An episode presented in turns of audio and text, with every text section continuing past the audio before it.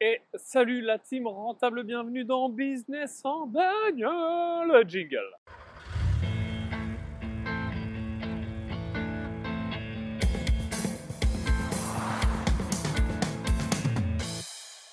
Ok la team, salut. Alors aujourd'hui, euh, comme à l'accoutumée en ce moment, euh, puisque bah, tu le sais, euh, je suis à Dubaï depuis peu, j'ai pas encore de voiture, et il n'y a pas trop besoin de voiture spécialement ici, et eh ben business en bagnole, encore une fois t'accompagnes en bagnole, mais moi eh ben là tout de suite là tu vois, t'entends peut-être le vent, t'entends peut-être le bruit des vagues, désolé pour la qualité sonore de cet épisode, je suis complètement en mode en train de marcher sur la plage en mode coucher de soleil. Et oui, bah oui, bah oui, bah oui, bah excuse-moi, euh, voilà, je décide de euh, kiffer un peu euh, la vie, hein, plutôt que faire des business en bagnole dans mon bureau. Quoique je suis en train de me monter un vrai bureau trop cool de chef d'entreprise comme j'ai toujours rêvé, en mode Bruce, Wayne. Mais bon, bref, toujours est-il que je trouvais ça cool d'être un peu sur la plage. Là, on est en mode coucher de soleil, c'est très sympa. Donc, bah, de quoi je voulais te parler pour cet épisode de Business en bagnole? Alors, déjà, premièrement, il euh, faut que je te parle de crypto, il faut que je te fasse un update sur les cryptos, parce que franchement, à chaque fois que je sors un business en bagnole, tout le monde me dit Yann, putain, parle-nous des cryptos, ça fait longtemps que tu n'as pas parlé des cryptos, etc., etc.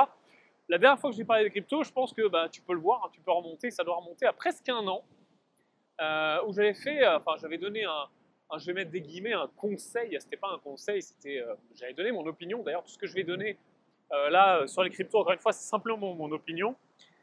prends pas ça comme un conseil parce que personne euh, c'est ce qui va se passer euh, sur les cryptos. Celui qui te dit qu'il le sait, bah, euh, c'est un mytho. Donc j'avais donné mon, mon, opinion. Et en effet, mon opinion, en ce moment, elle est assez bonne. Alors tu le sais. Alors attends, je te remets les choses dans le contexte. Genre, quand j'avais quand j'avais donné mon, mon, opinion il y a un an, on était euh, juste avant le gros gros gros bull run qu'il y a eu euh, fin, fin 2017, euh, en décembre 2017. donc on était peut-être 4-5 mois avant, 6 mois avant. À l'époque, je croyais beaucoup beaucoup en XRP. alors je vais tout de suite casser le suspense. Je crois toujours autant en XRP. Je pense toujours que c'est vraiment la crypto qui risque de sortir du game et je pense que c'est la crypto qui risque de bah, détrôner Bitcoin. C'est un peu la seule que je vois capable de détrôner Bitcoin, euh, toujours aujourd'hui. Euh, à l'époque, on était passé de euh, quelque chose comme 0,8, 0,10, il y en a même qui sont rentrés à 0,6 jusqu'à 30 centimes, et puis on est monté à 1 euro, puis on est monté à 3 euros, puis on a fini le bull run au-dessus de 3,50.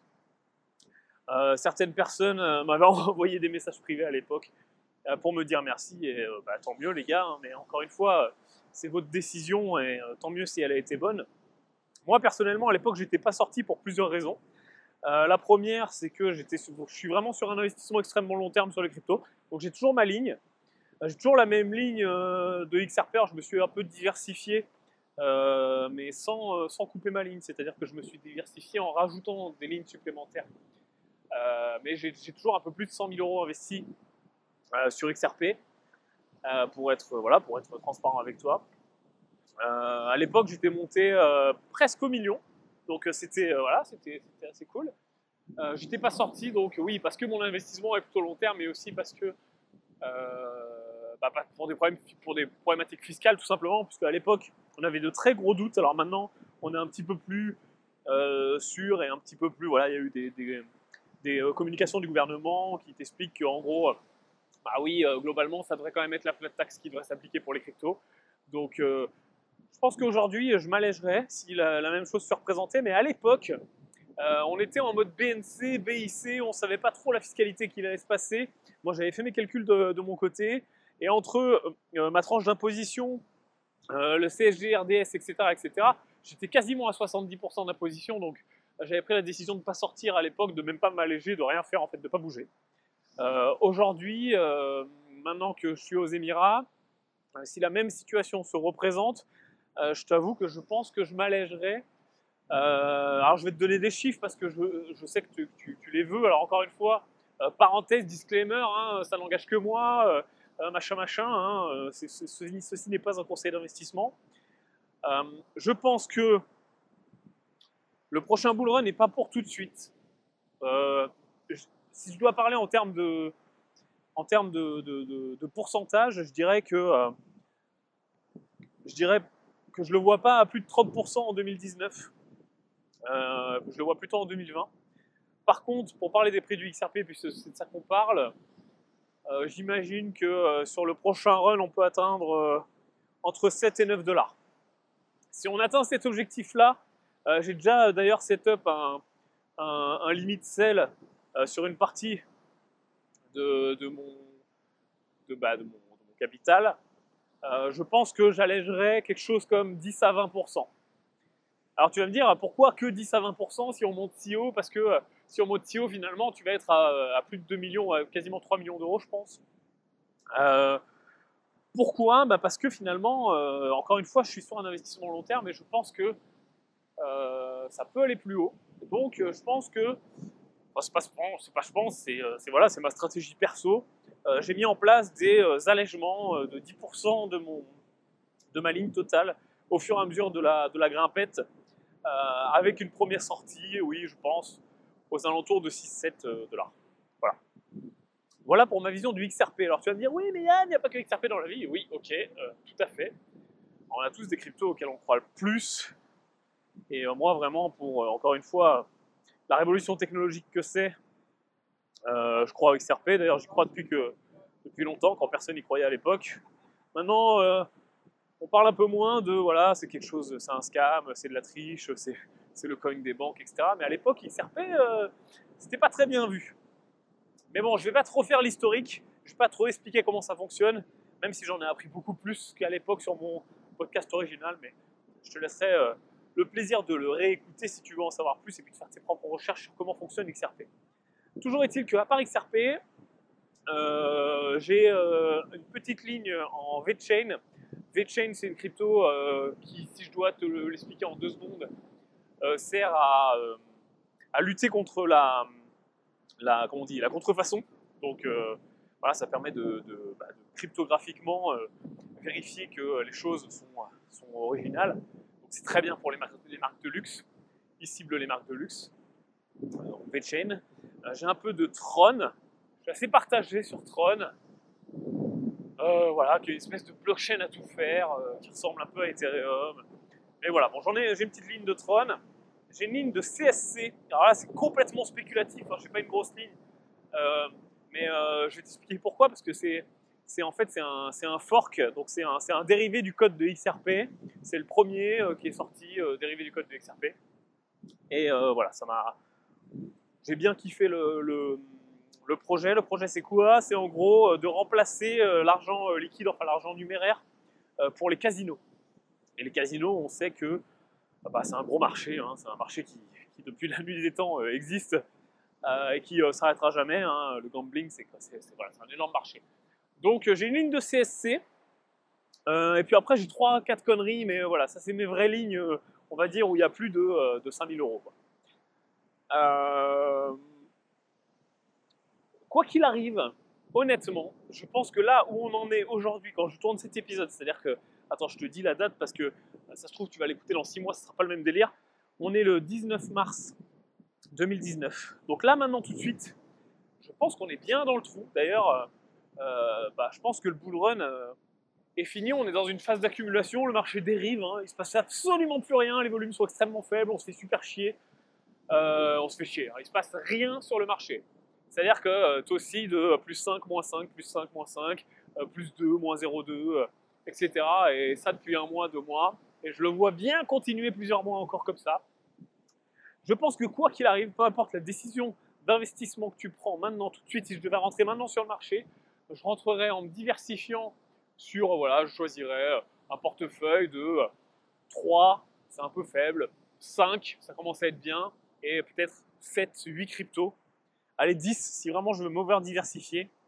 Et euh, honnêtement, vraiment, euh, là, vu la gueule du marché, euh, c'est un petit peu. encore une fois, ça n'engage que moi, hein, mais peu importe où tu rentres, finalement, je pense que sur un horizon d'investissement assez long, à 3 ans, 4 ans, quoi qu'il arrive, tu sors en plus-value. Voilà, ça n'engage que moi, c'est ma vision. T'en feras ce que t'en veux. Toujours est-il que euh, c'est ma vision de maintenant tout de suite et je pense qu'elle ne changera pas. Je vois pas d'autres fluctuations à la baisse supérieures à 10 ou 20%. Je vois que, je vois que des fluctuations à la hausse. C'est quand même un marché que je, suis depuis assez longtemps et puis je suis loin d'être euh, un oracle, hein, mais euh, euh, voilà, enfin, quand, tu lis le marché, quand tu regardes, si, tu investis un peu sur les marchés financiers, tu regardes le graphique, tu te rends quand même vachement compte qu'il y a des cycles économiques, là, il y a des cycles de marché, en l'occurrence sur les cryptos, il y en a eu 5, que, et que c'est toujours le même pattern, quoi. Et que là, on est en phase d'accumulation, et c'est tout plat, et qu'on se fait chier, et que ça va durer plusieurs mois, et qu'en effet, après, on a deux solutions, quoi, up ou down.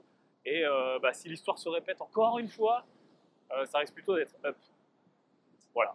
Donc, euh, voilà pour mon, mon update crypto. J'espère que euh, bah, ça te va. si ça te va pas, de toute façon, j'ai pas mieux. donc, voilà. Quoi qu'il arrive, je voudrais finir là-dessus. comprends bien que l'investissement en crypto, c'est intéressant parce que bah, tu vas chercher des rentabilités qui sont débiles. Hein. C'est clair que les 36 000% de l'an dernier sur XRP, c'est débile. Pour le mec qui serait, qui serait rentré tout en bas et sorti tout en haut. Alors ça arrive jamais. Hein. Même si tu chopes que, euh, que un, fois, euh, un fois 10, euh, c'est déjà extrêmement important. Je passe t'investis sur d'autres marchés financiers un petit peu plus régulés, un petit peu plus classiques. ouais, c'est des, des rentas qui sont débiles. Par contre, qui dit renta débile dit aussi risque plus important, volatilité plus importante. Donc, vraiment, et surtout si tu es débutant, investis assez faiblement au niveau de, la totalité de, ton patrimoine. J'ai pas trop envie de donner de pourcentage aussi parce que moi je suis assez agressif euh, quand même. Euh, Quoique, non, enfin, ça va quoi. C'est-à-dire que il faut que tu sois confortable en fait avec ton investissement. Je vais pas te donner un chiffre, tu vois, je suis en train de réfléchir en même temps que je te parle. Je vais pas te donner un chiffre de dire 5%, 10%, 1%, 20%, machin, ou euh, si tu te sens euh, plutôt jeune, investis plus, etc. En fait, il faut vraiment que tu sois confortable. Pourquoi? Parce que les cryptos, encore plus qu'autre chose, encore plus que le trading, je crois, euh, ça fait des gros, gros swings. Et moi, je te dis, je les ai vécus. Hein. Quand tu fais un swing à 1,5 million, 600, 700 000 euros, il faut être quand même un peu accroché. Donc, ce que je te conseille, c'est un investissement qui ne te met pas en inconfort, tout simplement. Ok, c'est-à-dire que voilà, si tu mets, je sais pas, 20 000 euros, eh ben, faut que ça soit euh, une part assez faible finalement euh, de ce que tu as de côté, de ce que tu as en cash euh, liquide, qui fait que, bon, bah voilà, si ça met deux ans à partir et puis si ça en perd 15 000 dans l'intervalle, bah, c'est pas extrêmement grave. Vraiment, la règle d'or pour moi, pour les cryptos aujourd'hui, maintenant, et d'ailleurs depuis toujours, c'est de viser un investissement long terme. Vraiment, imagine que tu achètes de l'or, quoi. C'est un peu le même délire. Pourtant, c'est pas du tout le même actif, hein. mais c'est un peu le même délire. C'est-à-dire que tu es là, tu mets un truc de côté, tu sécurises, et puis euh, tu l'oublies quoi. Tu l'oublies, et puis euh, dans deux ans, dans trois ans, dans cinq ans, tu me remercies. Mais vraiment, pense pas à faire un investissement spéculatif en mode je suis riche, euh, je suis riche du jour au lendemain. Alors c'est arrivé bien sûr parce que dans les bull runs, ça va tellement vite que ça arrive, et il y a plein de gens qui deviennent riches du jour au lendemain. Mais franchement, c'est des coups, c'est des coups de chat quoi. C'est des coups de chance. C'est pas du tout des génies hein, les gens. Hein. C'est juste au bon endroit, au bon moment, sur, le bon truc, et puis voilà et surtout euh, la, force d'esprit et la présence d'esprit de sortir euh, et de cette mythe des objectifs avant, on en revient toujours au même. Hein. Si tu n'as pas d'objectif, et notamment sur les cryptos, bah, c'est la même chose. Tu es là, euh, tu es, en positif, mais vu que tu n'as pas d'objectif, tu te dis bah, je garde, ça va monter jusqu'aux étoiles. Et puis ben, un jour ou l'autre, ça redescend, et donc faut attendre, etc. C'est pour ça que je t'ai parlé de mes objectifs tout à l'heure, de me décharger à coût de 10%, etc. Donc voilà, quoi qu'il arrive, euh, crypto c'est la cerise sur le gâteau les gars. Je sais que c'est vendeur, je sais que, voilà, c'est stylé, c'est sexy, tout ce que tu veux. Mais il faut que ça soit, euh, c'est, faut vraiment que ça soit la cerise sur le gâteau. Après, en effet, hein, plus tu es jeune et plus euh, tu peux te permettre, plus tu peux te permettre de prendre de risques. En effet, moi j'ai pas d'enfant, je suis plutôt jeune, etc. Donc c'est vrai que quand j'ai investi au début dans les cryptos, bah, j'étais en mode, euh, c'est pas extrêmement grave, quoi. C'est pas, je suis pas en train de, mettre entre parenthèses euh, l'éducation euh, d'un enfant et de, de, mover, tu vois. J'ai attendu d'être quand même un peu liquide pour pouvoir mettre des, lignes un peu, un peu intéressantes sur les cryptos. Ok, euh, donc voilà pour l'update crypto. On va pas passer tout le podcast euh, à parler de crypto parce que bah, euh, je pense qu'on a fait le tour en ce moment, il se passe rien. On en reparlera si tu veux. je voulais te parler d'autre chose sur ce podcast qui, qui bah, que j'ai noté dans mes notes, qui est une vraie force de l'entrepreneur. L'entrepreneur qui se lance, et ça va peut-être, ça va même sûrement t'intéresser si tu te lances dans le business, que tu penses te lancer dans le business, que tu t'es déjà lancé, que tu as planté un projet. Moi, ça a été le cas. Et quand, quand j'ai pensé à ça, alors c'est toujours pareil, hein, quand, je prépare ces podcasts, tu sais bien que je les prépare pas. C'est juste qu'en fait, je me fais un, j'ai une note sur mon téléphone. Et quand j'ai un truc qui me passe, et là où je suis le plus créatif, comme d'habitude, c'est quand je cherche pas, quand je suis en train de faire autre chose. quand j'ai un truc qui me passe, je le note. Et là, en fait, quand j'ai pensé à ça, je me suis dit, putain, mais c'est un truc qui t'est arrivé tellement de fois. Et c'est extrêmement dur à faire. C'est d'être à l'écoute des signaux faibles quand tu es entrepreneur. Alors, qu'est-ce que sont les signaux faibles? Bah, Les signaux faibles, c'est tous ceux, tous les signaux que ton esprit, que ton ego, que euh, ton, ta personnalité, que euh, le fait d'être sur un nouveau projet, euh, d'être la tête dans le guidon, fait que bah, tu vas pas voir. Pourquoi? Parce que ce pas des signaux forts. Je vais te donner un exemple. Tu lances un nouveau projet. Euh, de, euh, prenons un truc, je sais pas, tu lances une boîte, tu as, trouvé un nouveau truc, tu décides de lancer, euh, je sais pas moi, un, un processus révolutionnaire de, de livraison Uber, tu vois, sauf que toi, c'est des ah, c'est des, livreurs en, trottinette électrique, tu vois. Voilà. Tu te dis, ok, moi, Uber c'est bien, euh, livraison c'est bien. Je veux disrupter la livraison euh, euh, en, scooter, je vais faire de la trottinette électrique. Tu te dis, ok, c'est une bonne idée, tu vois. ouais, on mettra des trottinettes électriques, ça sera éco-friendly et tout, super bonne idée. Donc tu te lances dans ton truc, etc. Il y a deux types de signaux quand tu lances un projet comme celui-là, et notamment quand tu commences à en parler, quand tu commences à le pitcher à des gens il y a ce qu'on appelle les signaux forts et les signaux faibles. Les signaux forts, c'est quoi? Bah, C'est, je commence à parler de ce projet, euh, à par exemple un mentor, ou à par exemple ma famille, qui va pas trop avoir de, de filtre avec moi. C'est-à-dire qu'on se connaît bien, on peut se parler en face, etc. Donc là, bah, ça va être plutôt des signaux forts. On va dire, écoute, rien de ton projet de trottinette électrique, c'est vraiment de la merde. Donc bon, là, c'est des signaux forts. Donc, bah, je suis un peu obligé d'être à l'écoute parce que c'est quand même des signaux forts. C'est comme si je vais euh, à la banque et que le banquier me refuse mon prêt, ou si je vais à la CCI et que la CCI euh, elle me dit que euh, j'ai déjà 100 000 concurrents sur mon, secteur et que c'est saturé, etc. C'est des signaux forts, c'est-à-dire qu'il y a une autorité importante qui me les montre et je les entends. C'est pas un truc qui passe inaperçu. Mais il y a quelque chose qui est, qui est bizarre avec ces signaux forts, c'est que ces signaux forts-là, on les écoute, on les entend, on est obligé parce qu'ils sont forts. Mais parfois, et notamment pour mon exemple de la famille, euh, bah, on passe à côté ou on ne veut pas les voir. Bon, ok. Toujours est-il qu'ils sont forts, qu'ils sont là, et que quand même, quand on en accumule 10, 20, 30, 50, bah, on commence à se dire, ok, euh, ah ouais, si j'écoute pas au bout d'un moment euh, mon mentor, euh, si j'écoute pas mon associé, si j'écoute pas quand tout le monde me le dit, c'est moi qui ai un problème. Mais il y a quelque chose d'encore plus important que les signaux forts. C'est justement les signaux faibles. Et les signaux faibles, c'est quoi? Ben, C'est tous ces gens, c'est tous ces signaux, c'est tous ces moments où euh, ça va être discret. Regarde, je te reprends mon exemple de euh, euh, livraison de, de, sushi en trottinette électrique. Tu vas commencer à pitcher ça donc, à ta famille, à la CCI, au banquier, tout ce que tu veux, tu as tes signaux forts. Et puis, ben, tu es tellement à fond dans ton projet que tu vas commencer à en parler à, d'autres gens, à plus de gens, à plus de monde. Et là, tu vas arriver face aux signaux faibles. C'est-à-dire que, par exemple, quand tu pitches un nouveau projet euh, à des gens que tu connais pas bien, regarde, je te mets dans le contexte, tu as une soirée, tu vois, tu invité par des amis, euh, y a, sauf qu'il y a 30 personnes à la soirée et tu connais personne, tu vois, tu connais deux personnes sur les 30. Donc euh, la discussion arrive et tout, tu commences à parler, tu pitches ton projet, et là tu vas être en face de signaux faibles. C'est-à-dire que tu as des gens que tu connais pas, qui veulent, te, qui veulent pas te heurter, qui veulent pas te voilà, passer euh, pourrir l'ambiance. Et quand tu vas leur donner euh, ton idée de business, tu vas être en face de deux réactions. La réaction 1, celle que tu as envie de voir, c'est Waouh, putain, c'est un truc de fou, c'est génial, trop bien, je veux investir avec toi, je veux y aller avec toi, trop bien, tu changes ma vie. Réponse 1. La réponse 2, ça va être Ouais, c'est pas mal. Et c'est tout, en fait. Et là, tu as, un signal faible. C'est-à-dire que jamais quelqu'un que tu connais pas, jamais euh, la masse que tu vas pitcher, et pourtant, c'est eux tes futurs clients. C'est pas la famille, c'est pas le banquier, c'est pas la CCI, tes futurs clients. Tes futurs clients, c'est la masse. C'est vraiment les gens que tu vas pitcher.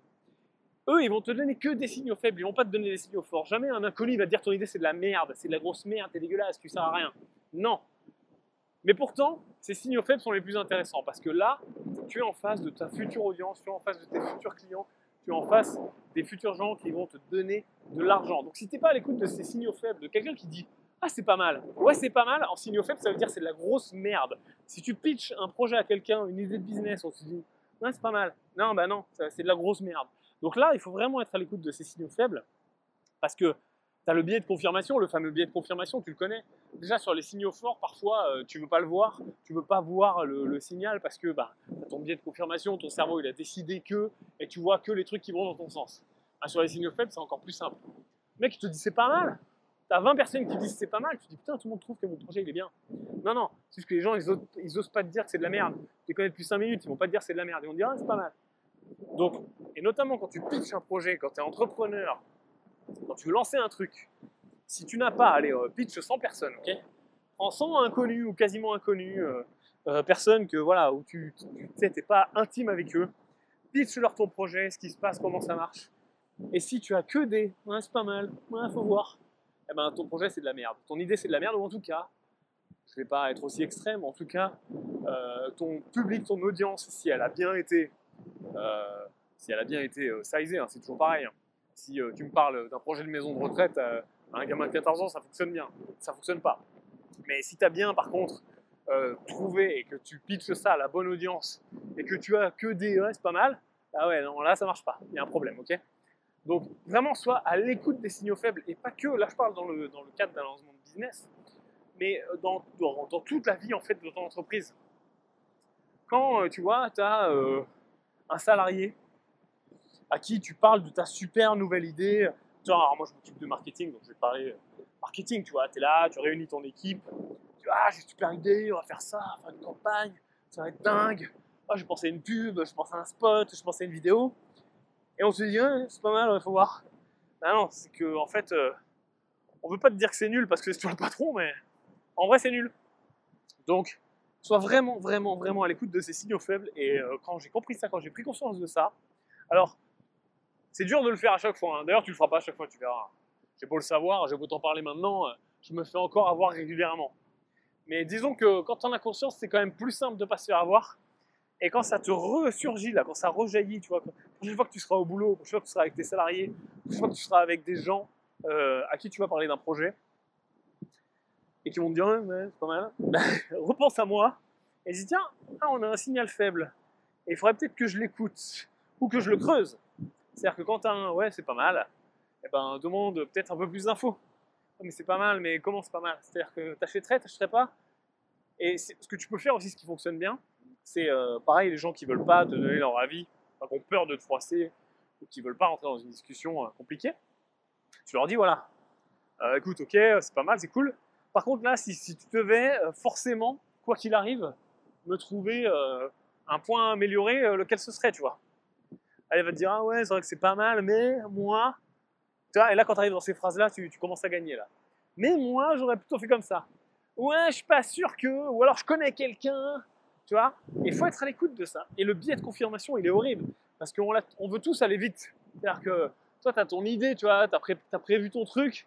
T'as pas envie. T'as pas envie, ça fait chier. T'as pas du tout envie qu'on te dise, ah, mais non, en fait, euh, franchement, on recommence tout à zéro, t'as travaillé pour rien.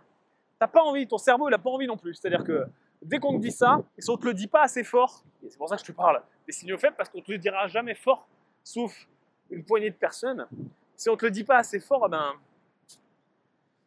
bah, tu vas, tu vas pas, tu vas pas lâcher l'affaire. Et deuxième chose, euh, du coup, bah, il faut que tu cherches à t'entourer de personnes qui sont capables de te donner des signaux forts. Parce que les signaux faibles, c'est pareil, hein, tu as beau le savoir, euh, c'est dur de le faire au quotidien.